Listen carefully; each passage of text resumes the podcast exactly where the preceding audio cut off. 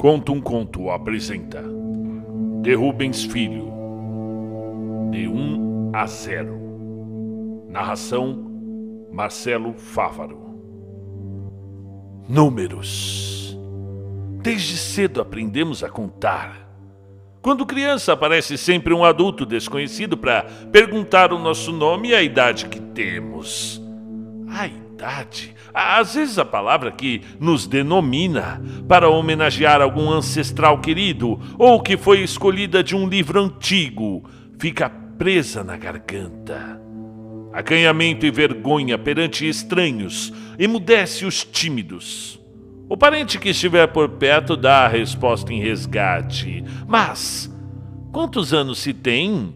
Não podem ser respondidos por mais ninguém. É um teste de inteligência.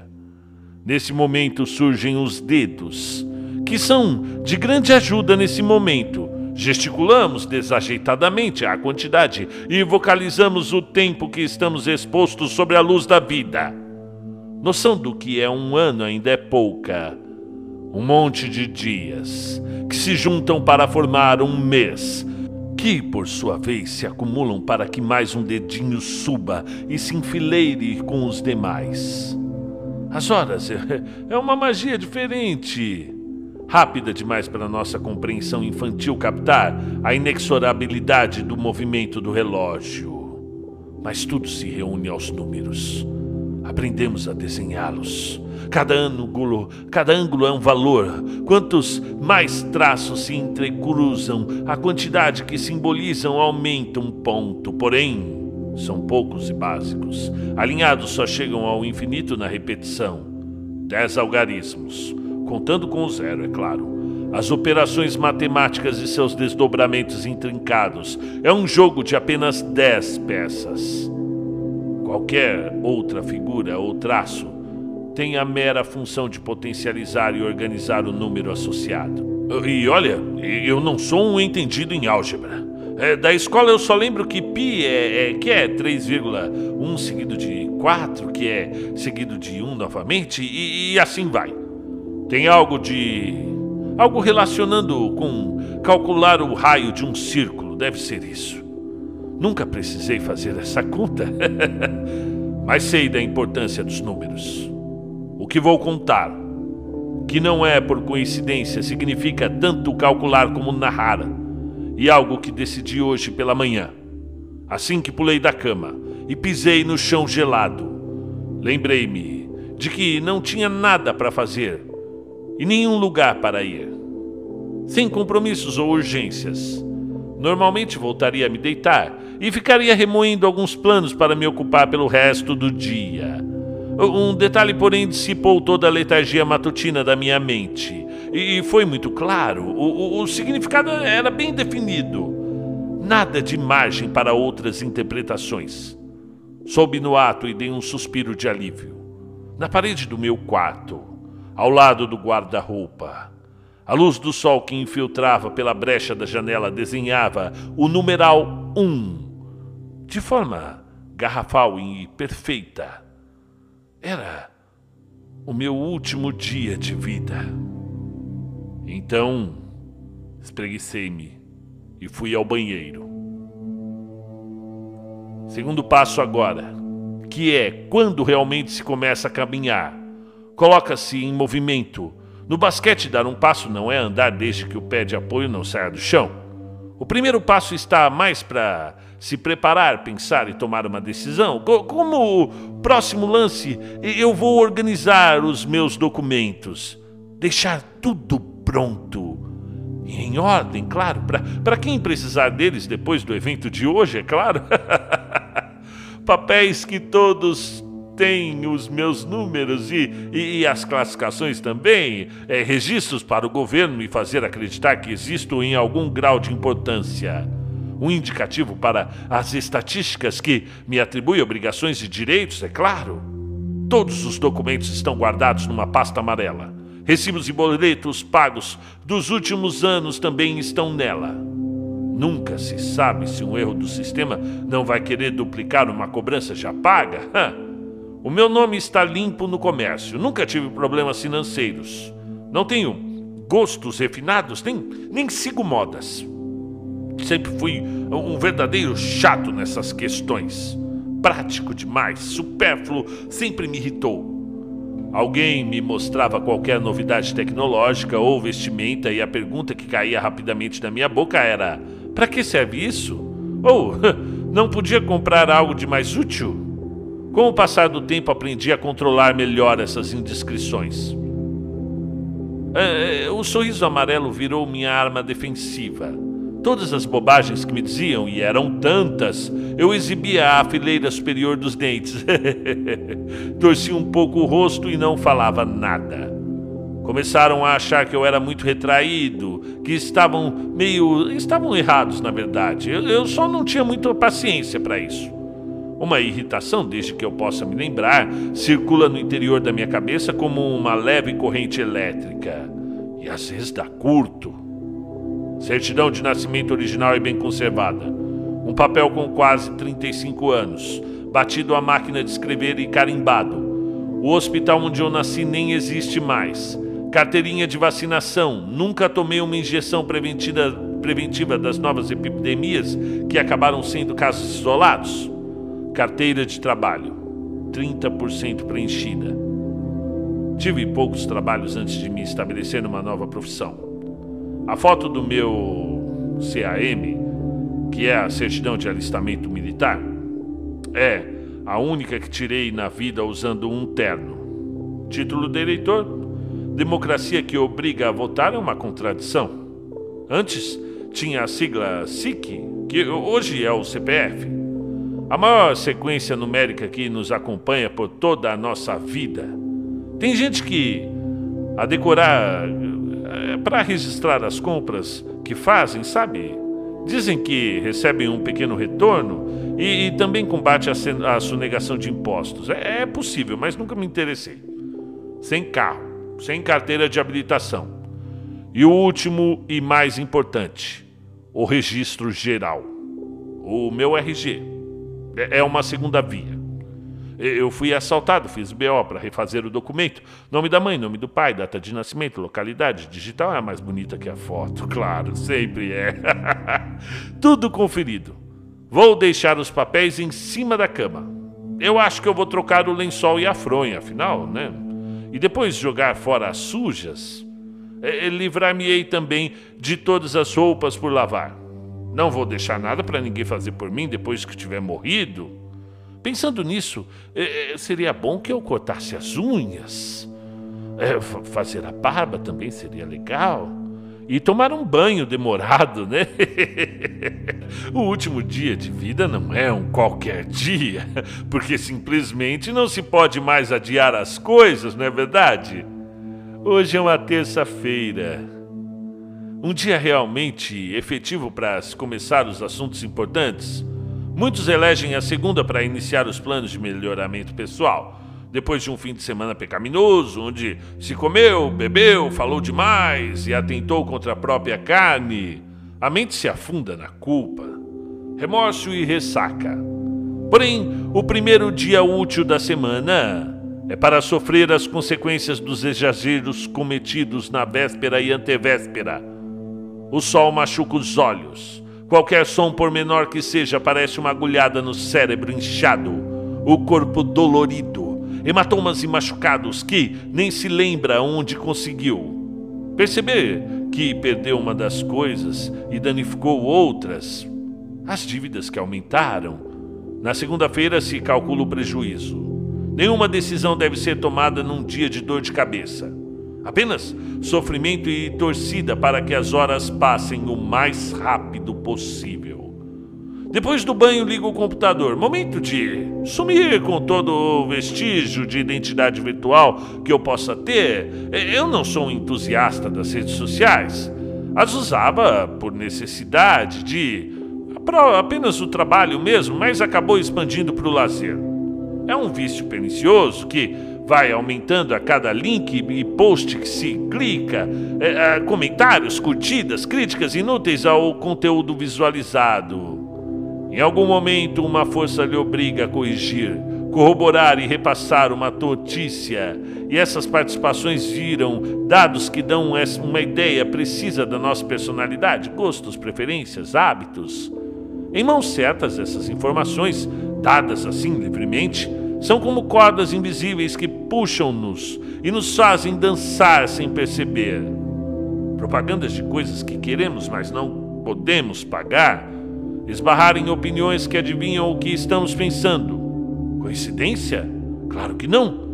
Logaritmos, esses números bem calculados para atingir o público-alvo. Passei a manhã toda caçando os sites que têm o cadastro, deletando cada conta onde minha senha é, da variação, que era, era sempre simples, mas difícil de descobrir, estava registrada. Na última, que era do meu primeiro e-mail, minha mão tremeu. Aquele era o endereço de resgate de tudo. Apagando, ia ser trabalhoso fazer tudo de novo. Seria quase um recomeço. Mas balancei a cabeça e afastei em decisão. Chega de começar de novo. Eu estou cansado. O celular também não vai logar em mais nada. Restaurar para a configuração de fábrica. Os meus arquivos que estão no HD também vão desaparecer. As fotos que são poucas, na verdade, mais escaneamentos de imagens de infância, é, aquelas músicas descartáveis, gigas e mais gigas de filmes, documentários variados em PDF e Word. Alguns games que tentei jogar e nunca me chegaram a me divertir de verdade. Programas de aplicativos de utilidade momentânea. Eu vou começar a formatar o CPU e não terminarei de instalar o sistema operacional. Cancelar e deixar em branco. O disco rígido zerado.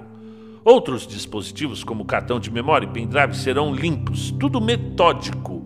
Tudo organizado. Não quero esquecer nada mas quero ser esquecido. Afinal, o ato final pode durar um pouco mais do imaginário do povo, alguma movimentação de mensagens entre pessoas que sabiam que eu, quem eu era, nada muito além disso.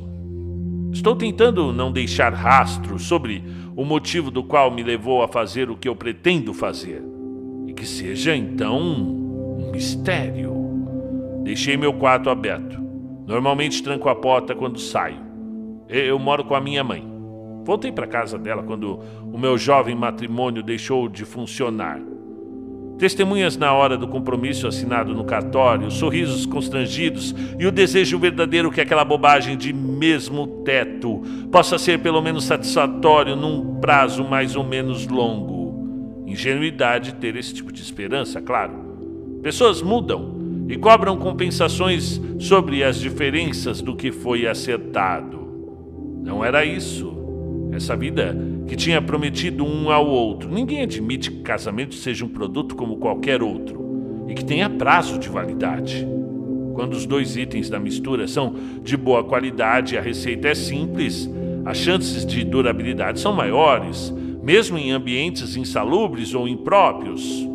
Um ingrediente que seja minimamente abaixo do padrão do outro vai azedar a liga com o tempo. Desequilíbrio químico, puramente.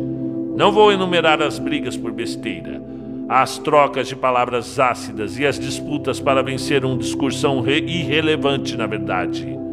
Na verdade, quando o silêncio ressentido e a solidão a dois deixou de ter graça, juntei o que dava algum valor e passei pela porta.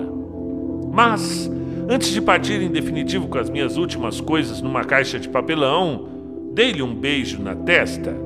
Ela não se esquivou e lágrimas escorreram dos seus olhinhos escuros. Agradeci pelos bons momentos que passamos juntos. Nunca mais me comuniquei por nenhuma via com ela. Acho. Bem, eu acho que ela não vai se surpreender muito com a minha ação de hoje. Talvez ela apareça aqui na minha casa, na casa da minha mãe, na verdade, mais tarde, e deixe sobre a cama uma cópia da certidão de casamento e do divórcio com o resto dos meus documentos. Fecho sempre a chave o quarto, por causa das minhas irmãs. E são quatro, duas gêmeas, ou todas besbilhoteiras querem saber de tudo e perguntam tudo.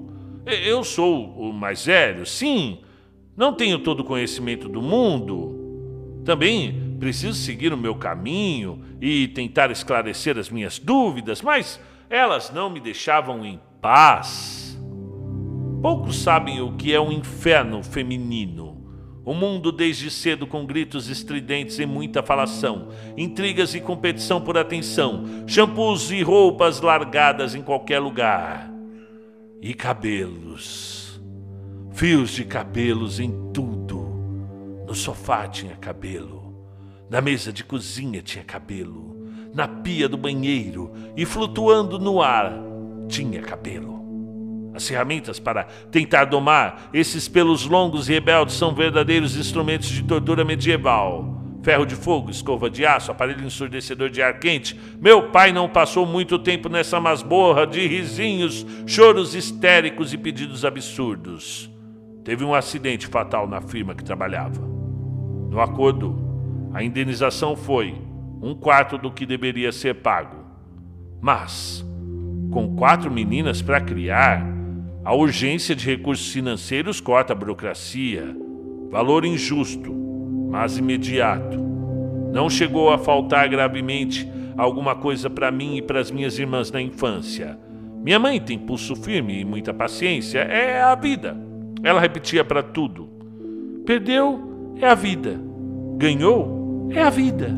Assim que apareci com um cara de coitado e umas malas, precisando de um lugar para morar ela, mulher baixa, rotunda, de feição, sabe aquela feição de sei de tudo e não me fale nada, apenas disse o seu sábio bordão e me acolheu. É a vida. Hoje, só uma das gêmeas vive realmente aqui, as outras três casaram, mas estão sempre na cozinha da minha mãe. Uma está grávida, os últimos meses. E a outra menina que vem por aí, né? Parece que odeio as minhas irmãs ou as mulheres em geral. Isso está longe da verdade. E que é exaustivo viver no dia a dia rodeados por elas. Não havia espaço, a perturbação e preocupação aumentaram ainda mais com a morte do meu pai. E, e esse negócio de homem da casa é um título figurativo, sem poder real. Eu falava e elas não escutavam. Eu mandava e elas não obedeciam. E quando eu não interferia, era acusado de displicência. Ai, tinha momentos que eu achava graça. E, e outros me irritavam muito, claro. era complicado. Amor fraternal tem altos e baixos, mas não desliga. Elas nunca realmente precisaram da minha proteção, nem física nem emocional. Já vi as gêmeas sair na porrada com um grupo formado de meninas e meninos. Perderam a luta na, apertagem, na apertada contagem de pontos. Falei para minha mãe isso e sabe o que ela falou? Adivinhe, é a vida. Sinto saudade delas, como qualquer pessoa sente saudades de certas partes da própria infância. Não é aquela coisa esmagadora. Digo que algumas memórias podem alegrar um dia chuvoso do que não sentirem falta nenhuma é de cunhado. Cunhado não é parente, cunhado não é nem gente. Há cinco dias eu engordo a estatística do desemprego do país. Fui despedido no final do expediente. As justificativas eram as mais genéricas possíveis reestruturação da empresa, enxugamento do orçamento, a, a, contratação de nova e especializada mão de obra, veja bem, automatização do trabalho, veja bem, terceirização dos diversos serviços, veja bem, aumentar os lucros e diminuir os gastos. Eu estava forçosamente liberado para encontrar novas oportunidades e passar bem. O meu trabalho era chato e repetitivo, claro, quase maquinal e não exigia nenhum talento em especial. O pouco de concentração inicial era para marcar o ritmo e estava pronto para algumas horas seguidas de testes de fiações elétricas e cabos de transmissão. Eu era eletricista de manutenção de data center, ou melhor, eu sou, pois a demissão não apaga a profissão de ninguém. Eu não tenho orgulho nenhum de, de, de nenhum tipo. Esse tipo Esse sentimento, na minha concepção, é a base para todo o comportamento execrável que uma pessoa pode ter, sempre usando em um detrimento pouco velado do que o princípio é oposto. Orgulho de ser homem, orgulho de ser mulher, orgulho de ser negro, orgulho de ser branco, orgulho de ser heterossexual, homossexual, orgulho de ter nascido num estado brasileiro específico, orgulho de acreditar em Deus. Seguindo ou não uma orientação religiosa, orgulho fundamenta preconceitos, exaltar atos, pensamentos e traços físicos que deveriam ser considerados comuns é extremamente ridículo. Vaidade e humildade são demonstrações tão claras na minha cabeça de ignorância que quando vejo isso em alguém, a minha reação que tento, tento sufocar, mas nem sempre consigo, é gritar um palavrão. Não de raiva, mas de forte enfado. Eu, eu não sou plateia para falsidades ou representações de grandiosidade da alma de ninguém. Tudo isso digo apenas para mencionar que eu era um bom funcionário, somente um dado curricular. Não faltava ou sequer atrasava. Algumas vezes estava resfriado e ainda assim ia trabalhar. Nunca reclamei e nem participei de abaixo assinado que reivindicasse qualquer coisa. Ganhava o piso da categoria.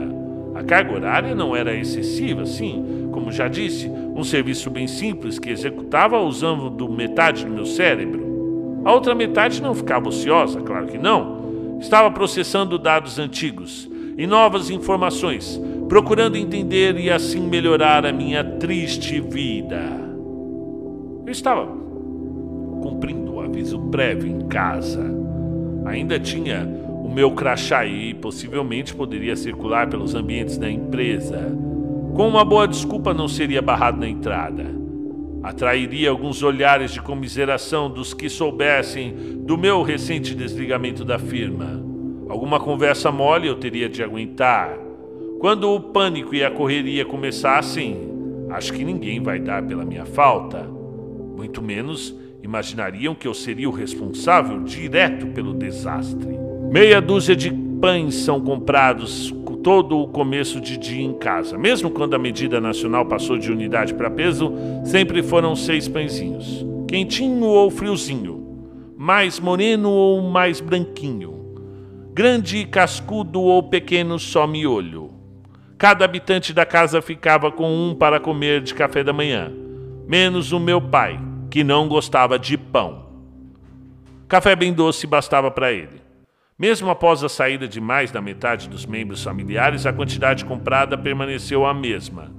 Era cedo para minha irmã, a outra gêmea, se levantar e minha mãe possivelmente tinha ido à igreja. Melhor assim, ia sair sem encarar ou responder qualquer pergunta de ninguém. O saco de pão intocado já estava em cima da mesa. Não tinha café pronto. Coloquei água para ferver. Pouca água para ser rápido. Abri uma caixa nova de coador de papel. Isso lembrou da minha ex-mulher. Ela tinha dificuldade em abrir corretamente qualquer embalagem. Puxa!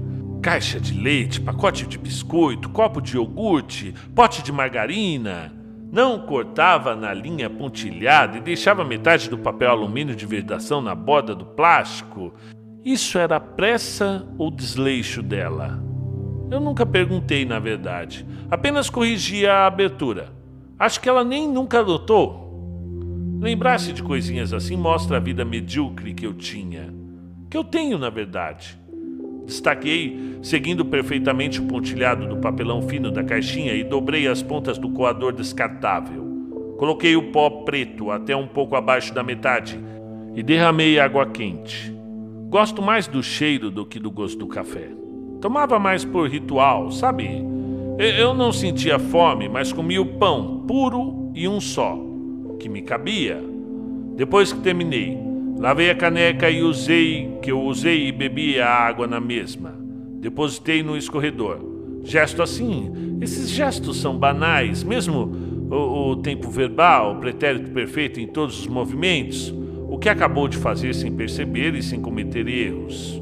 Já esquecido porque, porque não causou nenhum problema, mas hoje faço isso com atenção, quase metodicamente.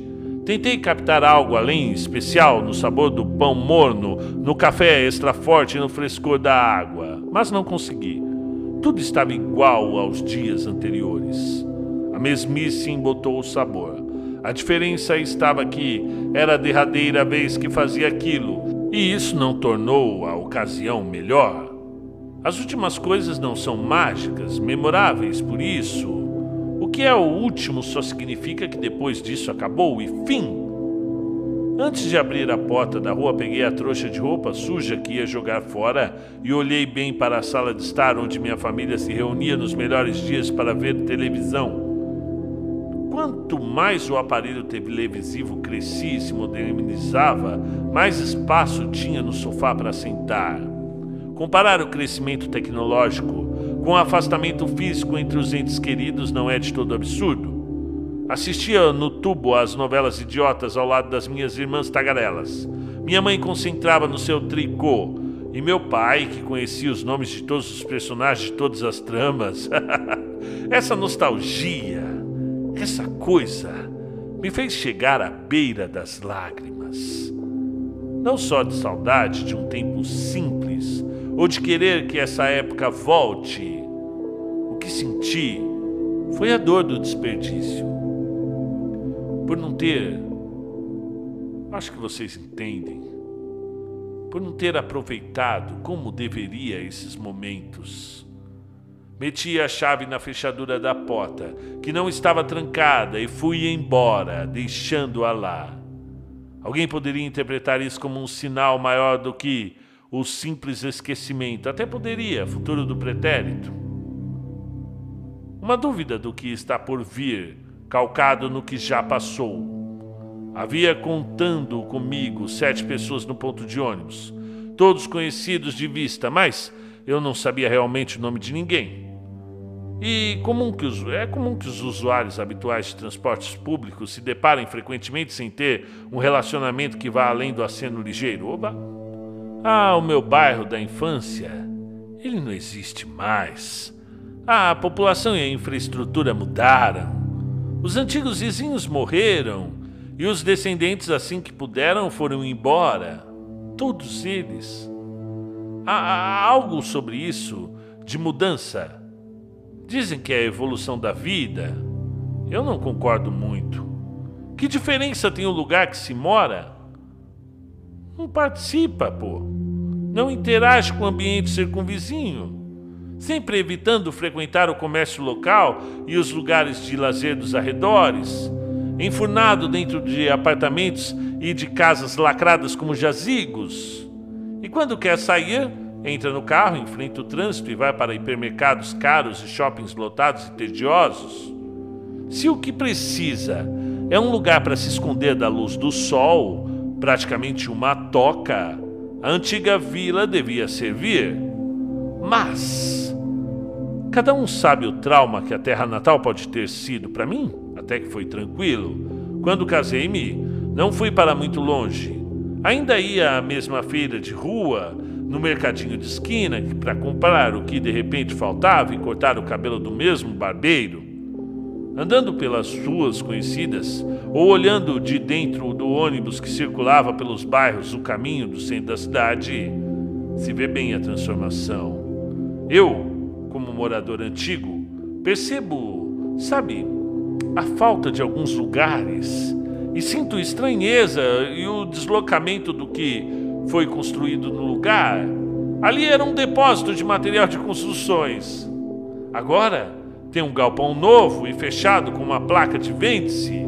Lojinha de doces, armarinhos, bazares, pequenas farmácias, uma infinidade de barzinhos sumiram.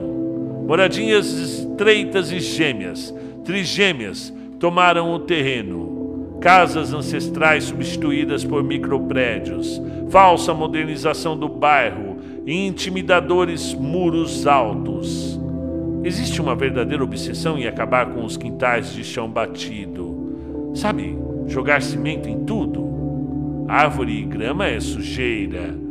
O espaço disponível todo otimizado e estéril. Na frente, garagem ampla com portão de aço de abrimento eletrônico. Nos fundos, erguer-se uma casa com uma casinha com quarto e sala para alugar a preço salgado para os imigrantes ou alojar alguma jovem mãe solteira com filho pequeno.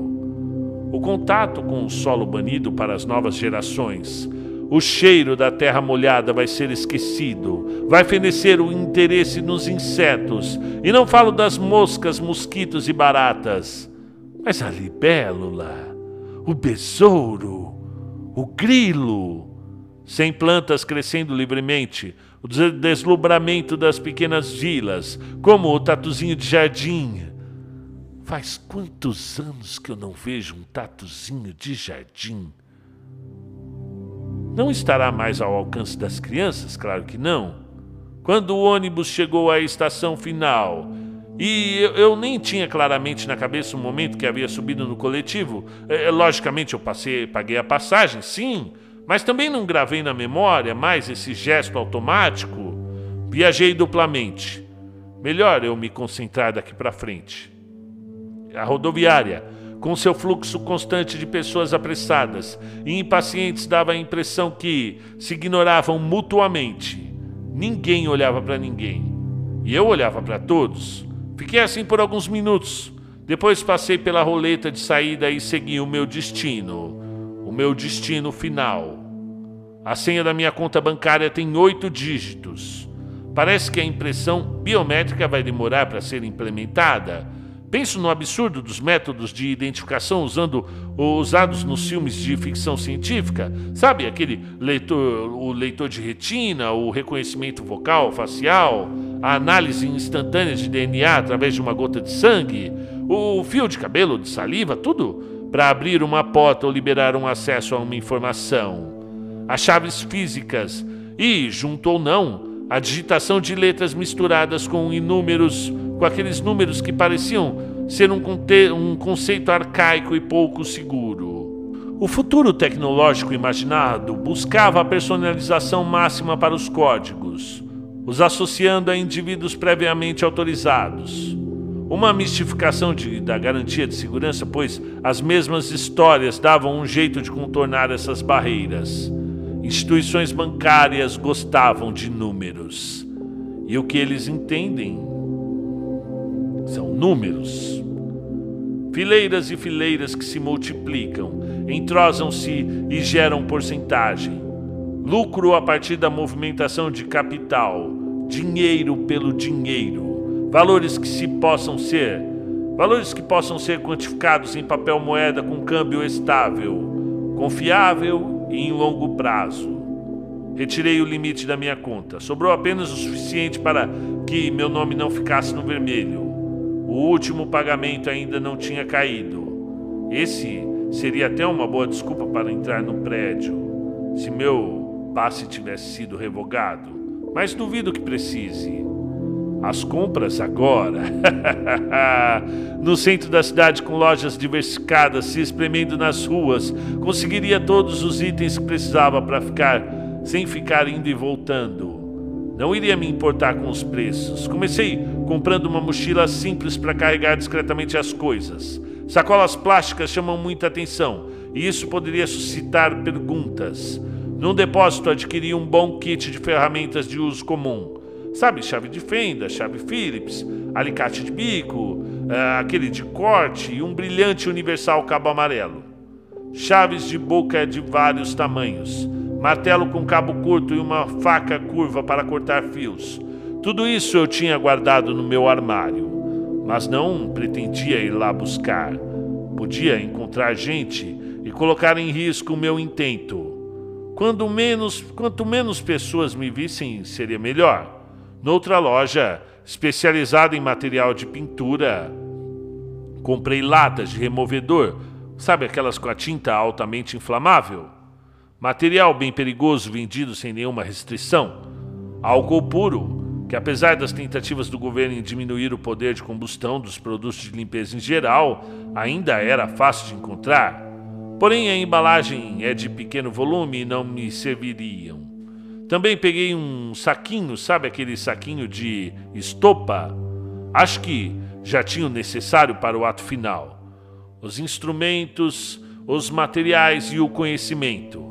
Agora precisaria de um pouco de coragem. Entrei no mercado. Depositei a mochila no guarda-volumes e fiquei ali segurando a chave fortemente. Já tinha perdido uma dessas certa vez, e foi trabalhoso conseguir os meus pertences, que não era coisa muito importante, de volta. As explicações que sempre me nervaram ficaram tão nervosos, ficava tão nervoso e a irritação queimava por trás dos meus olhos, como uma febre. Hoje eu não podia passar por uma situação dessas. Queijo provolone eu como e não divido com ninguém. É o tipo de prazer que só é bom quando se aprecia sozinho. Comprei o maior disponível.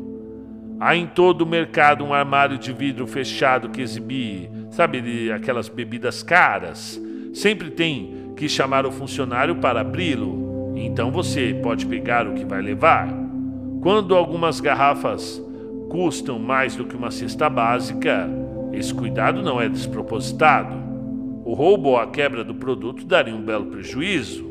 Não pestanejei ao agarrar um uísque 12 anos. Bem, veja, eu não sou de bebida. Fiquei bêbado poucas vezes na minha vida. Na ressaca se descobre se foi feito para aquilo. E no meu caso, presente não vai ter esse mal-estar no dia seguinte. Não para mim. Última parada, uma farmácia. Quando criança eu era irritadiço. O médico da época receitou de leve um calmante. Aquilo me dava um sono danado. Passado o tempo, me estabilizei e não tomei mais o remédio. Mas, ainda me lembro do nome. Perguntei ao atendente e ele não conhecia o medicamento. Contudo, uma leve pesquisa, uma leve pesquisa e logo se descobriu o princípio ativo. Comprei um genérico que tinha a promessa de ação mais rápida e forte, vendido sempre sem a receita.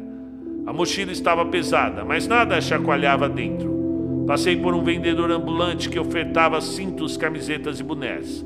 Eu nunca usei nada para cobrir a cabeça, nem relógios, brincos, piercing ou qualquer outro adereço. Tatuagem me dava até certo nojo. Se eu chegasse parecendo um terrorista de óculos escuros, casaco, moletom fechado e capuz, o ridículo da situação iria se acentuar. Eu não quero que as conversas posteriores ao evento falem de como eu parecia esquisito quando entrei, soturno e tenso. A maravilha de toda essa coisa e deixa todos com um porquê estampado na cara, estampado e incrédulos. Sabe aquele espanto? Não vai importar as teorias, pois nenhuma será justificativa suficiente. O sol está mais alto agora, iluminava toda a infraestrutura prepotente do prédio. Vidros espelhados cobrem o exterior do edifício de oito andares. Nenhuma janela visível aberta. Isso vai ser um problema em menos de uma hora. Logotipo acima da entrada do prédio era o contorno vazado de um gato sentado numa nuvem. A cauda levantada formava o número 9, Night Cloud Cat. Era um data center mediano com infraestrutura compacta e dedicado quase exclusivamente ao processamento de dados financeiros e privados. Atravessei a portaria sem ser interpelado pela linda atendente que estava com o celular e um, a um palmo do rosto bem maquiado. Na catraca eletrônica passei o cartão. A entrada foi liberada e registrada.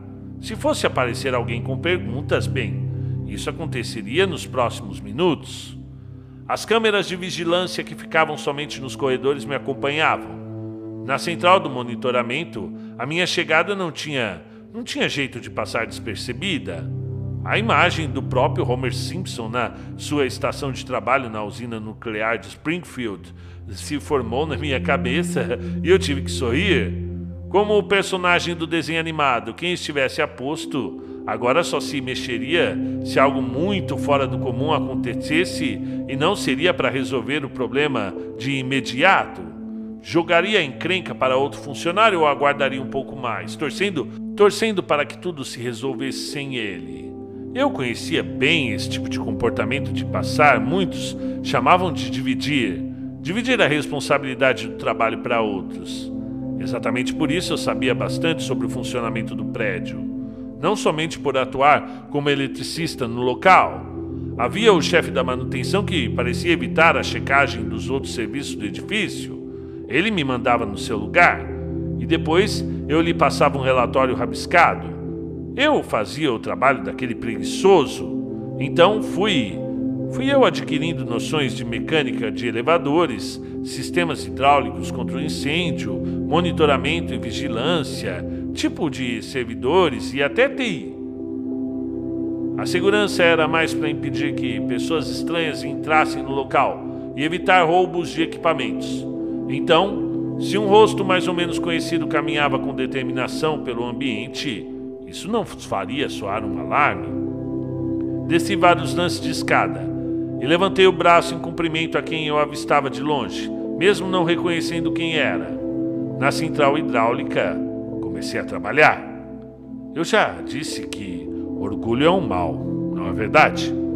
Quando acompanhei a dupla de bombeiros para fiscalizar no lugar do filho da puta do encarregado, os dois me explicaram sem eu pedir todos os caminhos que a água corria pelos canos do prédio, os que alimentavam os banheiros e os sprinklers, onde fecha e onde abre, as travas de segurança e o sistema de emergência falavam se alternando como professores siameses. Com as ferramentas apropriadas, não foi difícil cortar o abastecimento de tudo. E ainda empenei os registros e válvulas, travado com um rápido conserto. Desliguei a bomba pressurizada que levava água para a caixa d'água. Então, cortei o fio da tomada trifásica e o coloquei dentro da mochila para não atrair atenção. As coisas já estavam em movimento. Subi sem correr e fui à seção onde estava a sala de servidores. Normalmente eu tinha acesso àquele ambiente e se o cartão passou na entrada não ia me barrar aqui. Passei o cartão e a porta não abriu. Segunda tentativa também foi negativa. Estreguei a tarja magnética na camisa para limpar, o que eu não aparentava é, estar sujo. A porta destravou com um barulho de sucção, parecido quando se abre uma geladeira.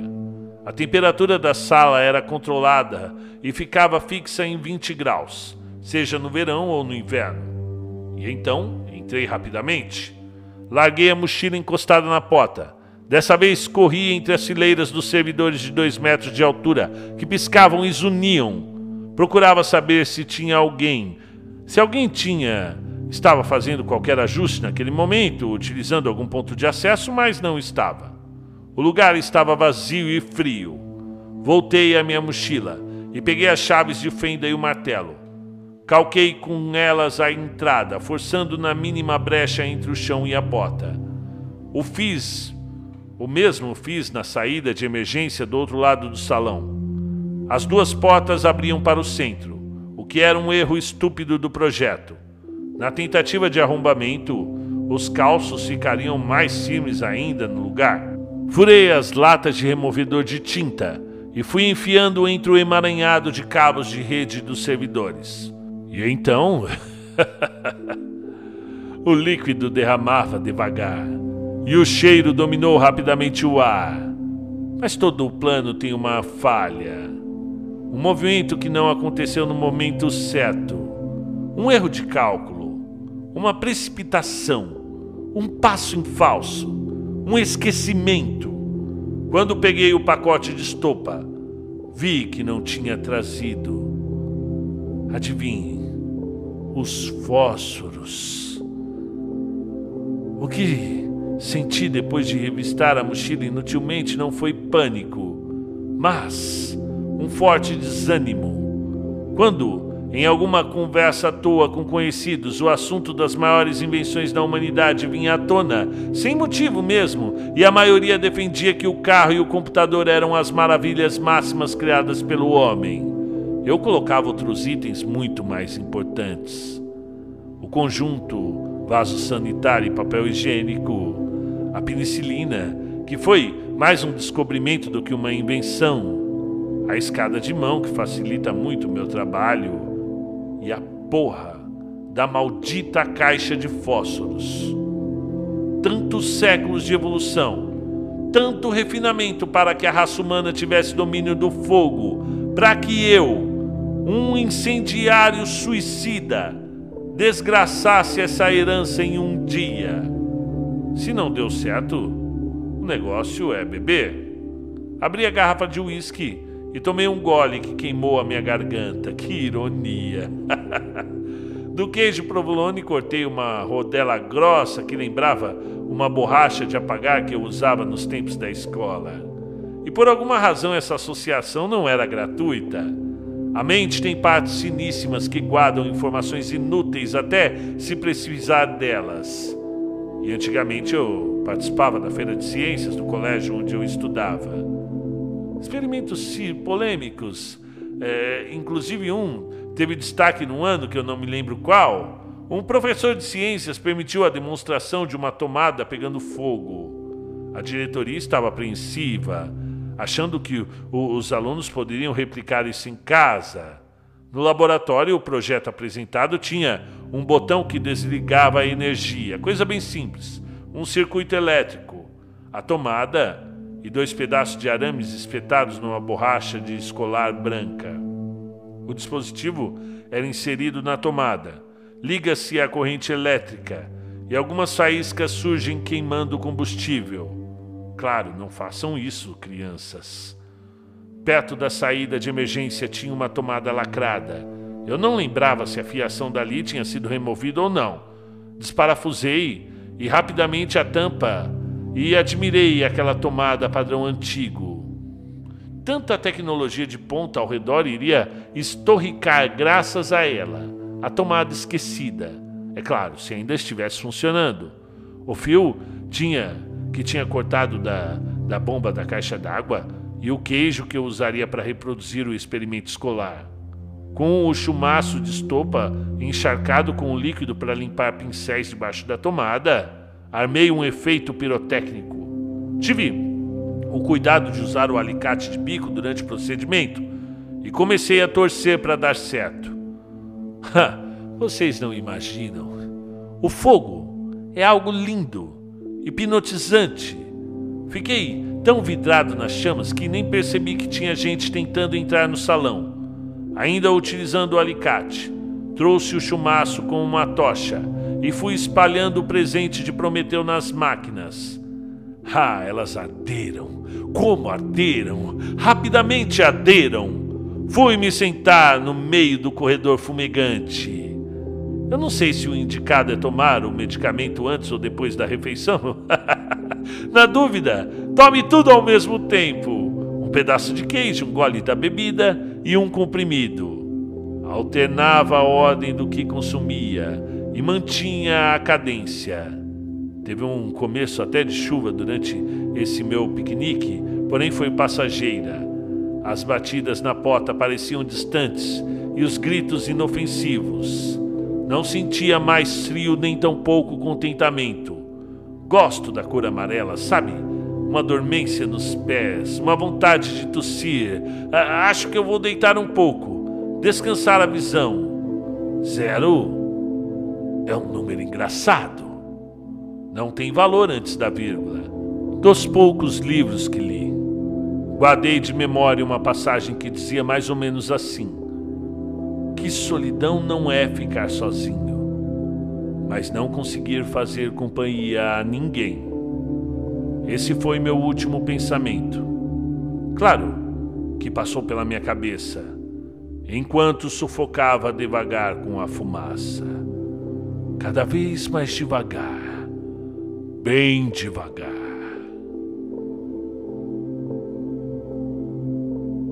Fim do conto.